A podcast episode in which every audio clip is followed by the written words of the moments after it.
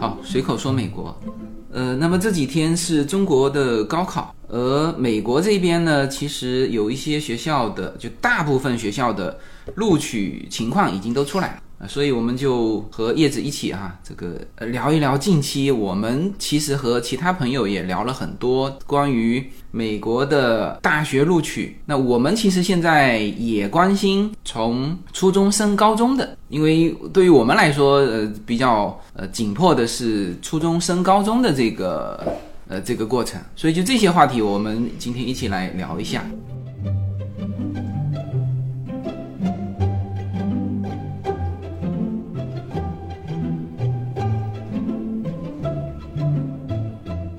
我看了一下，今年确实这个招生率是是在下降，呃，就是难度在提高嘛。你看，今年我们先说顶尖的学校哈，呃，像哈佛，嗯，去年还有三点四，今年掉到三点一九。呃，哥伦比亚去年是三点七，今年也差不多。那么按照这个录取的情况呢，当然现在是截止到目前的。这些学校哈排在前面的还是像哈佛啊、哥大今年排在第二。当然我说的是这个录取率哈困难程度啊。然后第三是麻省理工，然后是耶鲁、布朗这些学校。那其实我们身边有一些这种就是父辈就是 A、B、C 的，然后他们的太太可能是一代移民嘛。对于一代移民来说呢，他是。对于以前的这个美国没感觉，那么他们感觉到的就是现在。那现在是什么情况呢？现在就是呃，美国这边也非常卷嘛，呃，那这种紧迫感，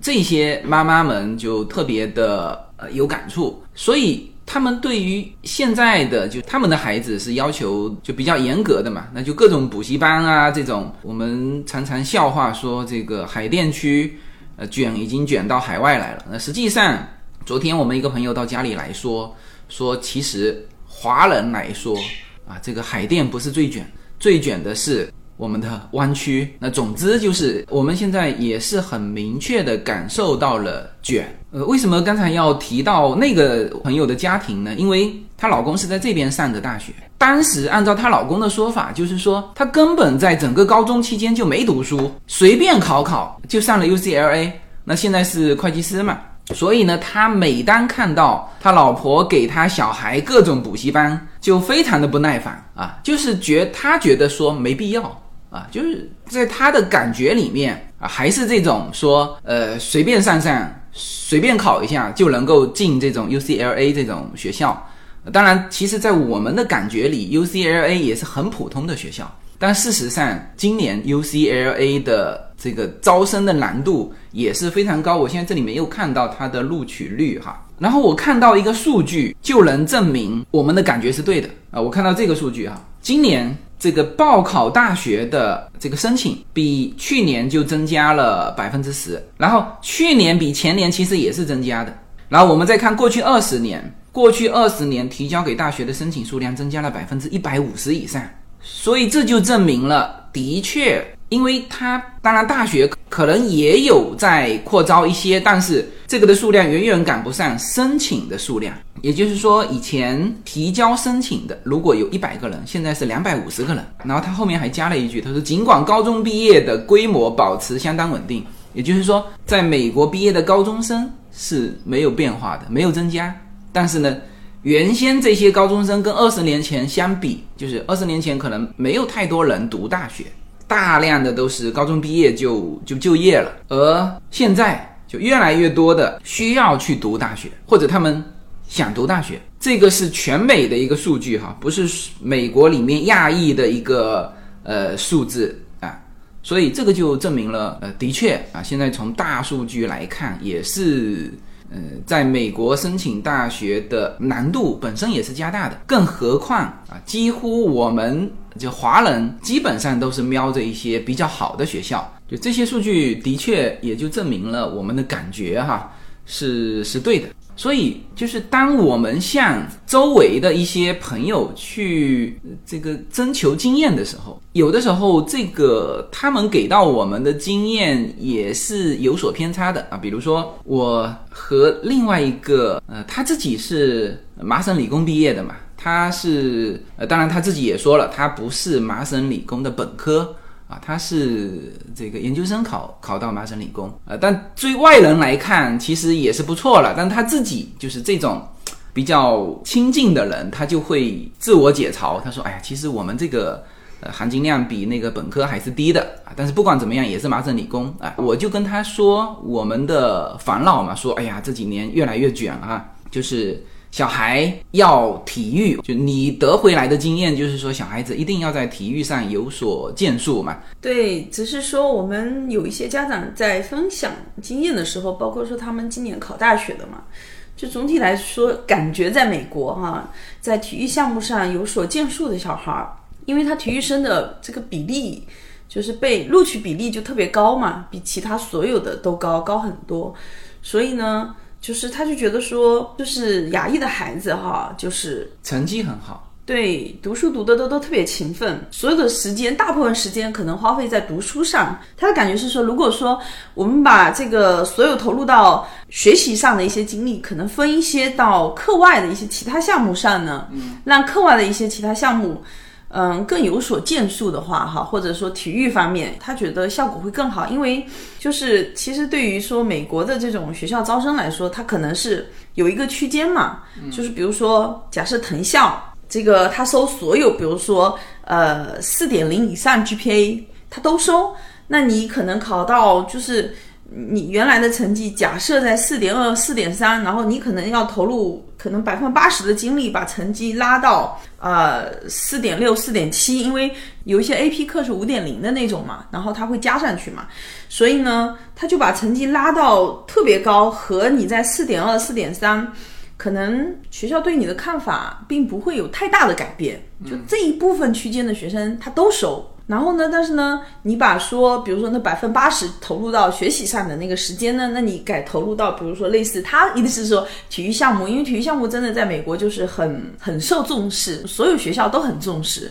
就如果你有一个好的体育成绩，或者说是呃，你把这些时间投入到说呃一些团队的体育项目上，类似打橄榄球啊、踢足球啊、打篮球或者之类的这一类上，他就觉得说对于学校来说，这是一个更好的亮点。对，这个就是其实也是一个差异化，就是什么意思呢？就是说，你看哈，他其实说这个话的那个成绩，也代表了一些什么钢琴啊这种文艺的，就是说，其实钢琴是亚裔小朋友的标配啊。所以这里面就有一个就是差异化，因为什么呢？因为人家一看，哎，这个又是亚裔又是体育好，他学校就没有亚裔体育好的，知道吗？这就是差异化，而你。你说亚裔，你 GPA 成绩高，你又是钢琴是什么什么多多少级？他已经很多了，他选了一个就不会再选了，所以这个现在就等于是，呃，美国的大学上就是他等于是会去选择这种按照现在新的政治正确，就是说叫多样化嘛，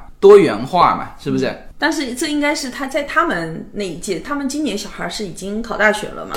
我觉得在后面的这些其实。就其实所有家长都意识到这个问题嘛。这几年牙医参与这种体育体育的积极性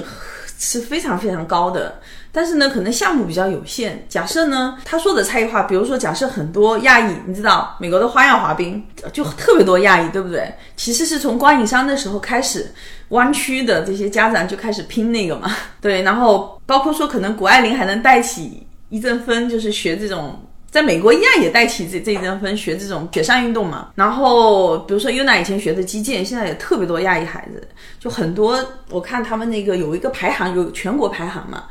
呃，包括我们之前去参加比赛，都特别多亚裔孩子在学。那他说的差异化呢，是说类似橄榄球。嗯，就总之。你一定要去人少的地方去找路，千万别说啊一呼隆一起上啊，大家学这个击剑就呼隆一起上。等你小孩开始出成绩的时候，别人小孩也在这个领域出成绩，完蛋，你又被盖过了。所以在美国，他就是喜欢挑这种叫多元化。嗯，哎。那这个呢是现在的一个，就不是感觉啦，就是一个事实。但是呢，我跟那个就是麻省理工的那个这个朋友聊到这一点的时候，他反对，他好几个我们现在的那个感觉感觉，他都被他反对了。但是这里面当然就是说，有些是对的，有些我也存在疑疑惑哈。就他第一个反对的就是说，你小孩去追求什么体育？他说体育你再怎么也搞不过那些黑人，他那个数值就摆在那里。是吧？随便人家，当然你这里面要去选择，比如说跳水呀、那可能黑人就跳不好，是吧？对，中国的传统项目，不不是说中国的传统项目，人家就是亚裔人在世界舞台上，他不断的竞争，不断的竞争，那么发现了一些比较适合哎自己的适项目。合亚裔的项目，对，就是这种技巧类的，嗯啊，那你冲撞力，你的肌肉，你就是没有人家强壮啊，是不是？那这个就是他的观点，就是说你的很困难。当然，他有一点我也很认同，他的意思就是说，没有哪一个东西是很轻松，你就能够找到捷径。对，哎，他是说你你他说你说那些体育啊，你花要花好多好多到了一定的阶段，你要出那个成绩，意思就是说你把那个时间花在学习成绩上，或者花在钢琴上，花在什么上，你也出类拔萃。就当你的体育，你你就说亚裔哈，你的亚裔的体育，你说像陈威这种，他能够达到这个现在的这个水平，你信不信？陈威花这个时间和他的韧劲精力，任何一个项目，他可能都是世界顶尖。但是这就存在小孩子自己喜欢的问题嘛就是是你真的是自己心里喜欢的，你才有办法去克服那么多困难。嗯，就是你走到那个顶尖位置，但如果不是你喜欢的，你不可能，你很可能在这个过程中你就放弃了嘛。那是那是，那现在 OK，他现在首先反对掉我的是说，呃，小孩呢还是最最基础的要把 SAT 啊、GPA 啊，就是你你还是要把它学好。当然，他说了一句，可能我后来跟你说啊，你不太认可哈，就是说他说了一句，如果你是 GPA 满分，那这个名校直接就收了你了。但现在这是他的以前的感觉了哈，现在太多满分的，对，或者说是就接近满分的。对，我们不是这次就有朋友就说他 他朋友的孩子一个女生，GPA 就是四点六还是四点七嘛，然后呢也考了十几门 AP 课，嗯，然后呢体育方面他是打羽毛球，然后还是校报的主编，结果呢 Only One 的选择是 UC 罗罗塞。就是他小孩子自己的三观都颠覆了，因为他原来给自己的目标，嗯，是可能要上藤校的，嗯，就是他觉得他肯定是，你想在保持这么好的 GPA 层下，然后他还要体育锻炼，然后可能音乐方面，或者说是还要做公益呀、然后其他方面这些，他其实是要花很多精力的。就是他真的是很努力在这里面，结果最后只上了 UC Riverside，其实对孩子来说是一个巨大的打击。UC Riverside 是 UC 系统里面算是最，我们不说最差哈，就是说最一般的学校。他应该是呃倒数第二吧，后面还有一个更不是那么好的，戴维斯，不是，好像还有一两个，反正就属于排名比较靠后的嘛。嗯，对，九所学校里面哈，就 UC 系统的九所学校里面，所以确实对他的呃，而且关键是只有唯一的选项，嗯就其如果他都没收，是吧？如果不去，那他就要去上社区大学，嗯，然后再转到那些其他的他觉得可能比较理想的学校，他就要先去上社区大学嘛。所以今年就是这个样子。今年我们昨天还说到 Arcadia High School，对我后来也有朋友发嘛，我看到就是说 Arcadia High School，就这个应该是在华人圈特别出名的，在美国的华人或者说有一些想来美国华人，可能大家都知道。想来 LA 的华人，Arcadia 大家之前我有介绍过，是叫做老钱社区，就是呃比较早的呃非常好的一个学区，然后华人也多，安全也好，然后位置也不错，然后现在一套房子应该还是很贵啊。两三百万吧，哈，嗯，差不多。他说，就是在我看他们有一个数据对比，在前两年嘛，然后就是 Arcadia High School 嘛，他说他 High School 里面被常春藤嘛大藤录取的大概有十七个人嘛，然后呢到斯坦福呀、麻省理工啊都有两三个、两三个这样的哈，然后呢到 Berkeley 就五十个人，嗯，到 USC 有四十九个人，然后 UCLA 有六十几个人入读，就这是一往年的记录，对，基本上它都是这个记录，包括我们以前刚搬到核桃来的时候，嗯，也是说在他们这里大概前百分二十五、二十的学生都能到 U C 的大学里面去嘛。原来一直是大概这个状况，你只能在全校排名二前二十五以上，你基本上进 U C 学校是没有问题的嘛。嗯。然后呢，他今年在 Arcadia 总共只有四个人被大藤录取了。嗯，南加大有十六个人，原来是四十九个人，现在只有十六个人。然后呢，到 UCLA 的之前是六十四个人，现在只有十三个人。然后大部分的学生到了那个 City College 就社区大学，这个让我非常意外，因为这个叫。断崖式下跌，这个所以昨天我们的朋友不是说嘛？他说这个 Arcadia 还是 Arcadia 的房子已经不能称为学区房了，就是它的这个录取率，就比起我们以前听到像海鲜大海那种地方是没有没有太多差别的。但是房价差了五六倍啊！啊，对，房价差了很多。现在很多学生都是直接就去上社区大学了嘛，所以包括之前我们呃也上过你节目那个陈老师嘛，他说。他说他有的学生呢，问他最后上了哪个大学，家长和学生都不想说，嗯，对他不愿意再说了嘛，就是，然后后来他就说他推测估计就是只能去了社区大学，所以都不愿意说。嗯，这这个感觉确实就是说，呃，社区大学就是我们读的那种叫 PCC，哎，就很多人就是去了这个 Pasadena City College 嘛，嗯，呃，而这个你要知道。他们原先的理想，呃，虽然大部分人不见得是说是都是名校哈，但是就是原先这是在 L A 比较出名的一个学区嘛，是不是？对他那个 High School 也是出名的，因为我有看到过往年，就是所有的公立的 High School、私立的 High School，他们进到 U C 系统的那个人数嘛，Arcadia High 是算是反正至少排名前十的。就特别多人进嘛，对，但是真的现在 突然间就掉下来了。突然间这么多学生跑到去读社区大学，这个就是难怪我们昨天就是说，基本上听到这期节目的朋友不会再选择在 Arcadia 买房子了，因为两三百万，其实我待会儿会说到哈，就是说私立校和公立校的问题，因为 Arcadia High School 是公立校嘛。因为原先就是很多像我们最早的思想也是，呃，反正我买一个学区房，这个读完之后把这个学区房卖掉，我也没损失啊。大量的华人都是这种思想是吧？所以你现在 I K D 啊，你买那个两三百万的房子，你如果是冲着它学区去的，那你就不会买了。是吧？那你如果不冲它的学区去的，那在旁边就有。你如果要上那个私立校，你完全就可以在旁边城市。你如果喜欢它的那个地理位置的话，是吧？那房价可能减半啊。那你把剩下的钱掏着去更好的帕萨迪纳那边有无数的非常好的私立学校。所以基本上我们昨天讨论就是在调侃说，从此 Arcadia 就告别这个学区房了。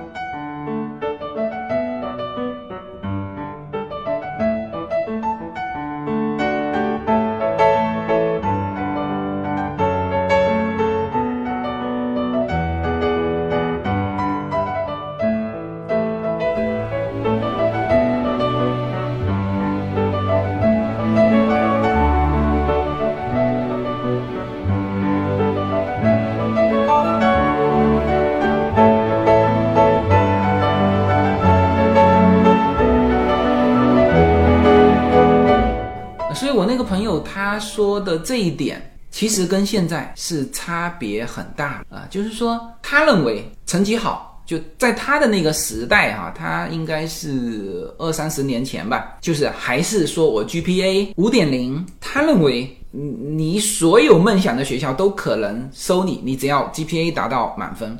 但现在已经不是这么个情况了，所以这一点呃，我不太赞成。但是另外一个呢，现在就是聊到。这个今年亚裔学生就是录取率整体有一个下降。那当然，很多人可能会有其他的想法啊，是不是美国社会对亚裔有偏见啊？今年主要的是什么呢？主要是就是他把这个比例给到了非洲裔或者西班牙裔的家庭啊。对，就是呃这几年其实，在目前美国称之为叫多元化嘛，因为。以前比如说呃大学里面清一色白人亚裔，就黑人很少，然后西裔的人就很少，那么。他们现在在追求一个多元化，或者说我们这个前一阵子听到一个，其实是在情理之中的啊。他说一个他的孩子的同学今年被耶鲁收了，然后呢，因为他的 GPA 成绩、SAT 成绩这些都别人知道嘛，然后非常诧异，就是说他的成绩就不能称之为模糊，实际上是称之为就是不好，但是呢。他是被大名校收了，那这个就是最后一问，说他小孩是有，还不是说有同性恋倾向，他是去做了变性手术。他还没有，才高中毕业就做了手术吗？对，他就是做了变性手术。那当然，这个这个整个的过程，我们他肯定是符合这种就是心理特征啊，一一定是做过评估的嘛，做了这个就是确定，然后呢？这就是说到那个多元化嘛，那可能耶鲁这个系啊，而且他去考的那个系的，就是哎，又说到这个，就是说男生他是理工的呃专业嘛，原来男生多，女生就不太好招。然后呢，他原来是男生，现在变过来是个女生，就被招进去了啊。所以就是这几年，其实整个美国大学，特别是名校，它有的时候为了追求这种结构上的多元化。其实呢，确实是，呃，在原先比例非常高的这个亚裔上，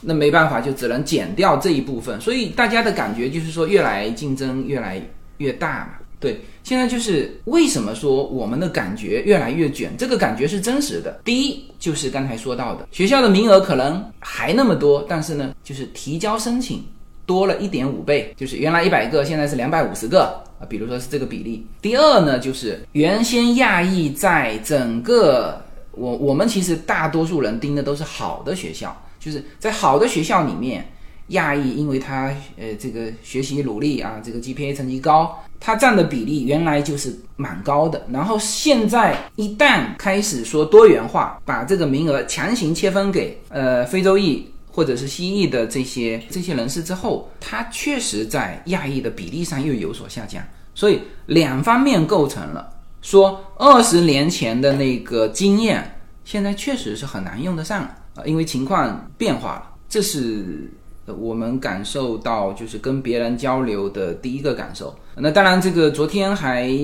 呃聊到说，boy 跟 girl 的这个。差别就是因为我们身边有几个朋友，他们家是男孩嘛，男生，然后他一直安慰我们说啊，你们是女生，就是不用太焦虑啊。他说，哎呀，他说亚裔男生是，就是他们觉得竞争是非常的激烈，呃，但实际上你看了一些数据，男生女生比例的比例还是差不多的，是吧？就是这历年以来招收的这个比例。我觉得这可能是说，是大家对呃男生，或许他们报的多是这种类似 CS 专业，他们比较单一是有关系的嘛。事实上，按照说，我看到至少在加州这边嘛，他大学招收，因为大家都这么说嘛。但是有网站就专门是有统计这些数据的嘛，就是有男生多少，女生多少，然后申请多少，最后录取的多少嘛。但我看其实这个比例是差不多的。或许女生会稍稍高一些，但是呢，其实高不了多少。基本上按照有的学校是中等偏上的学校嘛，比较好的学校，嗯，基本上比如说他申请一百个进五十个，男生也是一样的，都是百分五十的比例。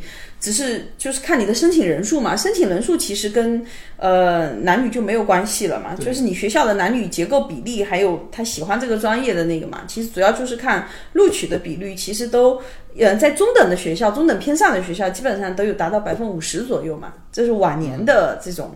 呃录取比率哈，所以不是说是今年的，今年的比较特别。它基本上男女都差不多在百分之五十左右，那差一点学校它就比例更低，但是男女比例不会差很多。嗯，那就其实从某一种程度上说，就是有一些热门的专业，或者是就是亚裔的男性比较热衷于热衷的那些专业，专业那就显得竞争特别激烈。同样的那些专业，如果女生报，它就宽松。是吧？因为没有女生报，就是那种理工科的。对，这就像说男生，呃选择去跳芭蕾舞的，那你就算跳的不好，可能也 OK。对他缺他他他就没有什么跳芭蕾舞的男生嘛，所以他就哎特别愿意要。就是一样的，所以呃，上次谁说的？就是这种学校信息啊，就是说某一所非常好的高中，他得到了一个信息，说就他的那个乐队正好缺一个弹竖琴的。那这个信息呢，就只有他哥哥知道。然后呢，让他妹妹去学这个弹竖琴，因为他招生的时候，他这个乐队就缺这个弹竖琴的。然后你其他方面差无所谓。是吧？你只要会弹竖琴进去，而且你竖琴还不一样弹得太好，所以这个就是说，现在美国学校招生为什么说呃，大家说会变成是一门玄学？你要知道他需要什么，所以这个是一个这几年的一个变化。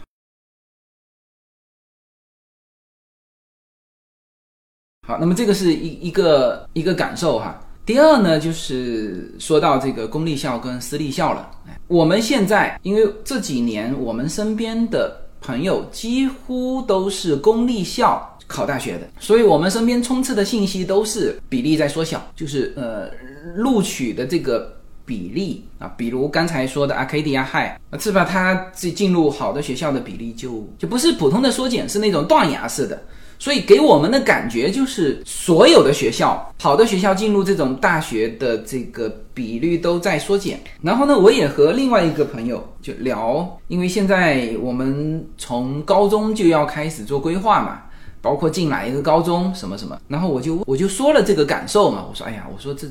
好像各个学校被录取的名额都在下降。然后他愣了一下，然后回答我说，没有啊。然后轮到我也愣了一下，就是这这种感觉，就是哎，我认为的应该是大家都应该共识的一件事情，是吧？几乎我们身边没有一个这个人会说不这么认为嘛，是吧？所以当他说出没有的时候，我也愣了一下。然后他就他可能反应过来是怎么回事？那他说哦，他说那私立学校录取名校的名额没有少。他其实只要说了一个理由，我立刻就懂了。他说：“好的大学，包括藤校、大藤、小藤，他在私立高中录取的这个比例是不动，是没有变化的。他比如说今年在你这所私立校录三个名额，明年还是三个名额。就如果没有出现大的变化，他不会去呃减少你的这个学校的名额。那他这个一说我就懂了，那我立刻就明白过来。那这里面就是说我们之前所有的。”感觉，那么他们更多的是公立校往名校考的，而私立校呢，就像我问的那个人，那他是一路是往私立校的这个方向，那么他接触到的人，呃，包括历届的，那他就没有变化，没有感觉，所以这个就是有的时候你的感觉也不见得是对的，呃，这种就叫幸存者偏差嘛，啊，所以这个是从另外一个角度来看，呃，现在的一个情况，就是说。这几年，美国其实，呃，资源或者说大家的选项确实是公立校在缩小，而私立校的比重在增加。但私立校也有很大的比重是校友的孩子，其实是占了很多。就是假设你是成绩很好，在今年你的这个年段来说，但是。如果你这年段突然间多了三个是校友的孩子，那基本上你也是无望的。就是很多校友的孩子，就是他这些名校、藤校或者怎么样孩子，他们也是在上私立学校嘛。嗯，所以他这部分比例等于是说，其实也加到私立学校里面去了。对，那这个当然就是变成是微操作嘛，就是像我们上次说的，就是这种呃高中里面的一个，就是给你孩子做择校选择指导的那个老师是非常重要的。因为就像呃我们那个那个朋友说的，他小孩想上耶鲁，后来没上嘛。其实那个老师已经跟他孩子暗示过了，就是说，呃，你就不用报这个这个学校这个专业了，因为这个老师知道他同样的学校里面还有另外一个人比他的条件要更好的报了这个学校，而这个学校他就是耶鲁嘛，耶鲁在这个学校就收好像就收一个名额，是吧？那这个名额肯定是给了那个人，而你再报，你这个名额就浪费了呃，但他说当初这个老师是跟他的孩子暗示了，他说他的孩子是没理解啊，还是说一意孤行，他就想报那个，最后他没上。是不是浪费了那个早申请的那个名额？对他浪费了提前批，提前批批的这个录取率会比后面的高嘛，所以他提前批报了耶鲁的话就比较不划算嘛，因为他如果报别的学校很可能就能上。对，这个提前批的有一个比例我看到了哈，我们就以哈佛刚才说的是三点一几的整体的一个录取率，但它的提前批是七点八，今年啊，所以提前批就显得非常重要。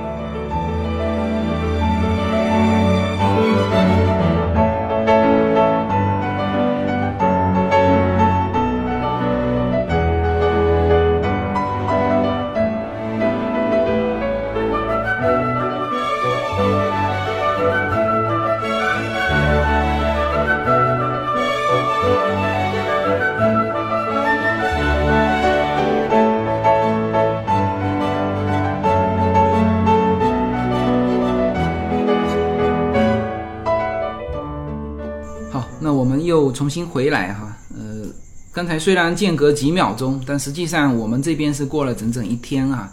呃，上一段是我们在上午一早录的，现在呢已经是今天的深夜了，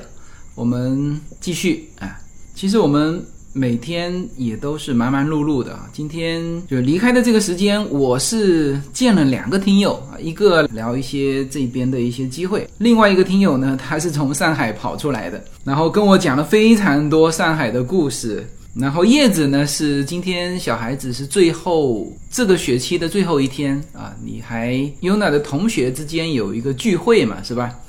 那我们大家间隔几秒，我们是忙忙碌碌了一整天，哎。那么上午我们聊的列了一些数据，主要的原因是美国这二十年来，就是申请大学的这个申请增加了百分之一百五。这个数据一百，那其实呢，就是各个层面应该说申请大学的难度都在加大，对吧？因为名额就这么多。呃，如果去划从这个族裔去划分的话呢，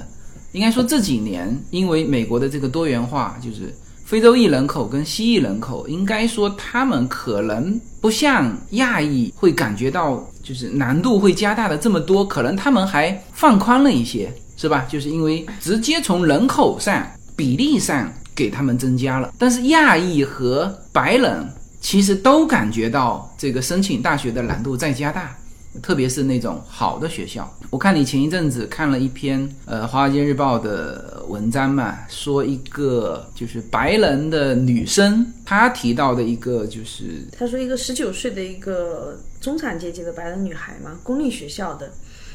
然后九年级就开始上 AP 课了，GPA 呢也有三点九五，SAT 一千五百五十分，然后有十一门 AP 课都是满分。然后在学校六百多个学生里面，他是前百分三嘛，而且呢，这个还指导过很多戏剧啊，担任过领唱啊，举办过协助举办过夏令，反正就是他反正蛮多这种，也是很热心参加很多活动的嘛，就是在我们看来已经很优秀了，但是呢，他被常春藤学校、伯克利。UCB 这些全部都拒收了，最后只反正报纸上写他只是拿到了那个德克萨斯奥斯汀分校和亚利桑那州大学的两个 offer 嘛。嗯，对，然后它上面也是说这些名校呢，就是喜欢一些呃代表性低的少数群体，就是因为这个女孩呢，等于她是她身上背的几个特征嘛，反正就是她读三科，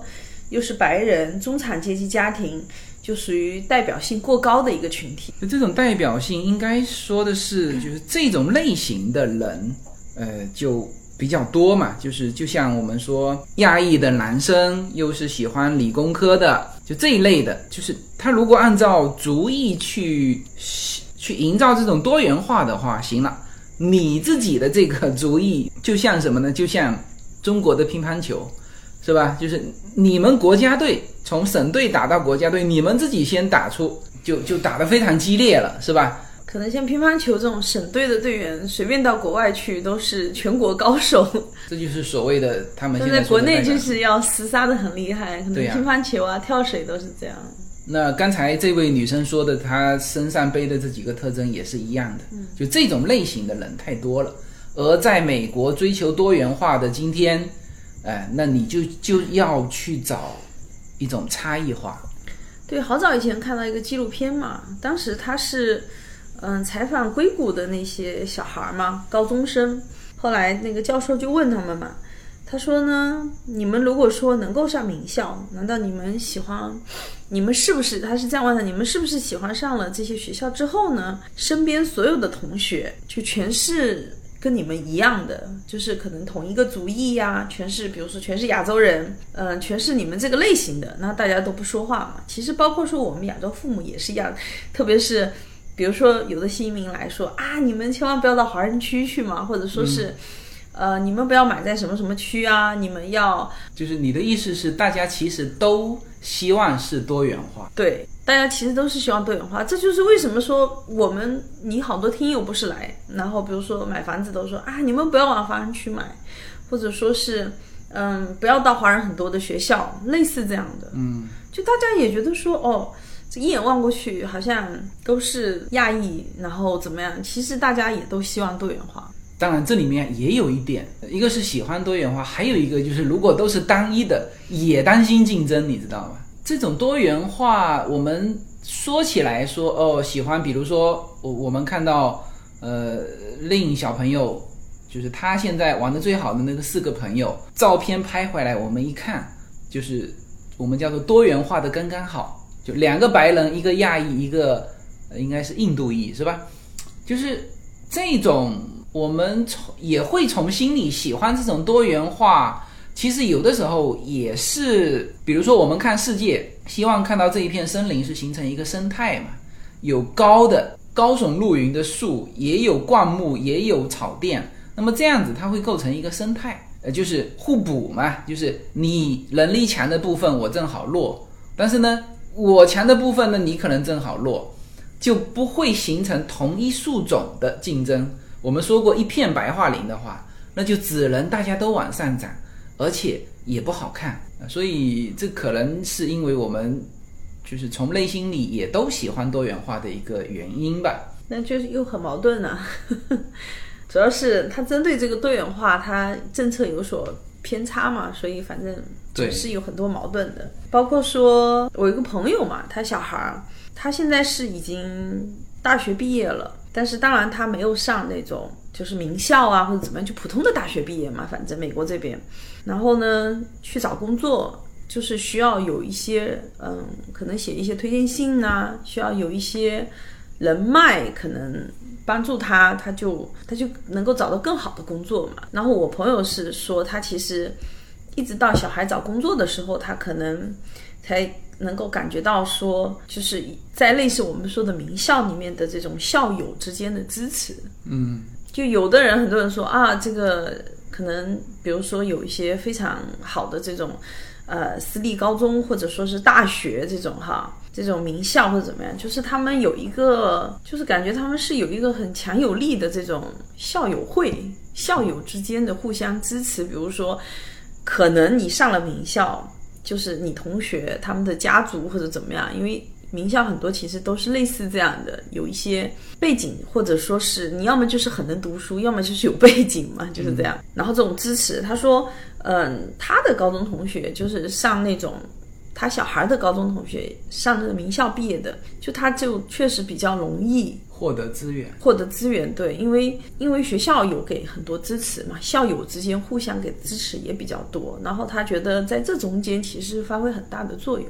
嗯，OK，最后我们用一个思考来收这个尾吧，就是说我们常常聊孩子啊，然后呢，这个基本上的目标都是冲着这个。名校啊，或者说小孩怎么考大学，就是反正最终好像我们聊到这个话题的结尾，都是哦，这个孩子考上了这个什么梦想的学校，然后这个话题就此结尾了。然后我我忘记掉在私人聚会上还是在什么场合上，突然间有一个人啊，就他他问了我一个问题，他说，哎。他说：“你熟悉的那几个考入名校的孩子，你知道不知道他后面发展的怎么样？”我说：“哎呀，我说我还真都没有去讨论起这一块。说这位进入耶鲁的孩子，就是他毕业之后发展的怎么样？好像大家讨论问题就讨论到进入名校就就结束了啊。实际上，我们其实也在美国现在这边的这个叫我们说社会吧，就是毕业之后进入社会。其实呢，当然刚才叶子说到的就是进入名校的资源多，但是我们前天有一个就是他本身是白人嘛。来我们家做客，他说起他和他的弟弟，他弟弟是没有上过大学，而他是也不能说名校吧，就是比较好的大学毕业。他现在是会计师嘛，但是呢，他弟弟就做这个，就喜欢动手，就是盖各种房子啊，他自己动手把一套也是蛮好的一个房子啊，不断的动手改造，然后前一阵子两千万卖出去了。呃，可能买的时候就呃，可能就三四百万吧，四百万，四百万，OK。所以就是，那你如果从呃很多华人他的评价就是说，那这个富裕程度是吧？一个家庭的这种，那从这个角度去看，我们应该说，呃，他弟弟不比他，至少说不比他混得差，是不是？两千万买完房子的，估计还得雇佣他弟弟帮他打理房子。对，最后还是他弟弟住。对，我觉得他买的房子估计就度假过来住一住，也不平时估计很难住在那里。啊，当然这个叶子这个后面是个段子了啊，就是说，嗯，我们常常思考一个问题，就是你可以探讨说，哦，这个孩子进入了什么名校，但是对于你自己孩子来说。其实我们应该以更长远的眼光来看待这个孩子的发展，所以我们还是在关注孩子的学业啊。当然，这个学业是为了他今后的一个成就了。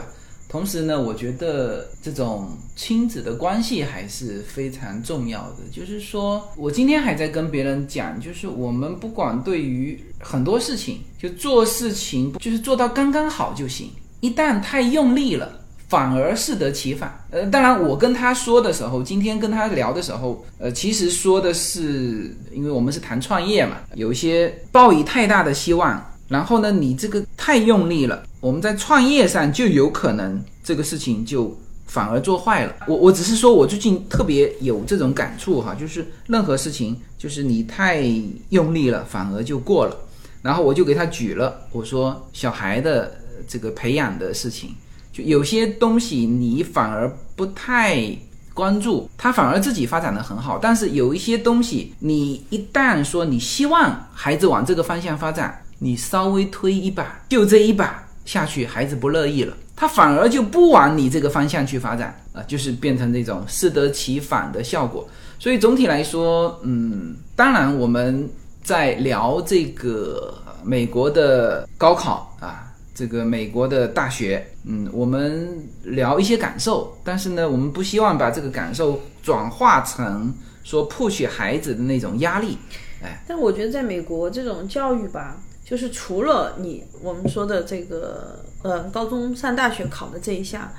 即便说比如说像这次有两百多人到了 Pasadena City College 嘛，从那个 Arcadia High School。但我觉得美国呢，去上大学的这种途径哈，其实是很多样化的。每一年呢，在 City College，然后也有百分之三四十的人是可以转到，就是他们梦想中的那种正规的大学嘛，University 上去的。所以呢，其实还是很多样化的。就像我们这两天我看，不是很多人在发那个凤姐嘛，到那个什么皇后大学。上什么微积分什么的嘛，就是我觉得这种机会他们还是很多的。对，所以只要说可能你真的想到学校去重新学习嘛，或者说是希望能够踏上一个更好的一些台阶哈，特别是这种高中毕业的这种小孩，我觉得他们嗯不会说止步于说高中到大学这一下，我相信还是会有很多很美好的路的。好吧，那这几天因为中国的高考，我们就聊这个话题。呃，其实这也是我们最近在探讨非常多的话题。那我也希望找一个周末的时间，我们看看是不是很久了哈，没有开这个 My Club 和 Clubhouse 的这种叫多人连麦，回头我找一个机会，在周末我们继续延续这个话题，好吧，那这期的节目就到这里，好，谢谢大家。好，大家再见。